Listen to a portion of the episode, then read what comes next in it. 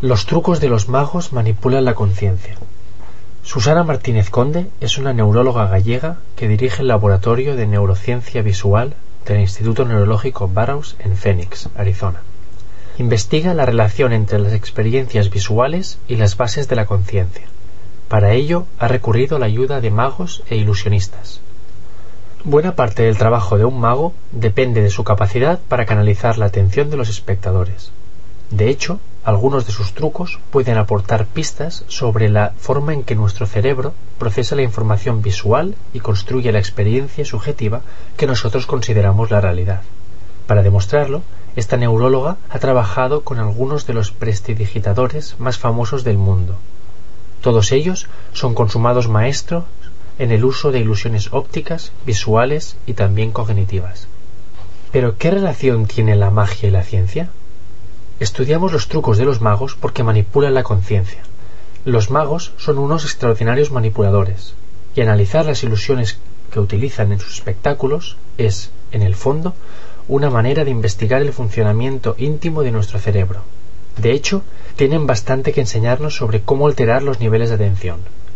A partir de sus experiencias, podemos diseñar en el laboratorio experimentos más sólidos que nos den una idea del comportamiento de los circuitos neuronales implicados en la construcción de nuestra propia versión de la realidad. Generalmente, los trucos buscan romper la relación normal causa-efecto. La varita es imprescindible para ello.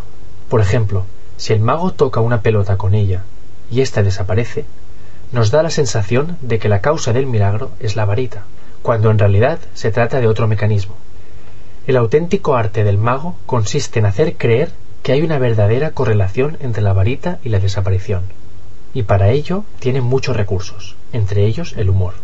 No solo es un modo de hacer el espectáculo más entretenido, sino que se usa como una herramienta para redirigir la atención del público. Mientras la gente ríe, es como si el tiempo se parase. En ese momento, el mago puede hacer lo que quiera sin que nadie se dé cuenta. Otra técnica que los magos usan mucho y muy bien es el efecto de tensión-relajación. Si el ilusionista tiene una moneda en una mano y la transfiere a la otra, la que supuestamente contiene el objeto tiene que parecer que está tensa. Esta dinámica de tensión, donde en realidad no existe una acción, y de relajación, donde sí existe, es muy habitual en los trucos de desapariciones. Aunque intentes centrarte en la mano relajada, nuestra atención acaba desviándose hacia la parte en la que nos parece percibir que hay acción. Aun sabiendo cómo se hace, se trata de algo muy sofisticado. Nuestro próximo objetivo es conocer cómo mueven los ojos los espectadores y los propios magos durante el espectáculo. Para ello, disponemos de una cámara especial que se coloca como un casco. En nuestra vida cotidiana no percibimos exactamente las cosas a las que dirigimos la mirada. Es decir, puedes estar mirando hacia algo, pero no lo ves realmente si no prestas atención. Esto ocurre de modo muy acusado durante los trucos mágicos. Un caso muy claro de ello es el del carterista, que admite que usa varios gestos de la mano para orientar la atención del espectador. Por ejemplo, si quiere que éste siga la trayectoria de su extremidad, hace un movimiento curvado, pero si le interesa que perciba solo el punto de partida y el punto final de la acción, la desplaza en línea recta.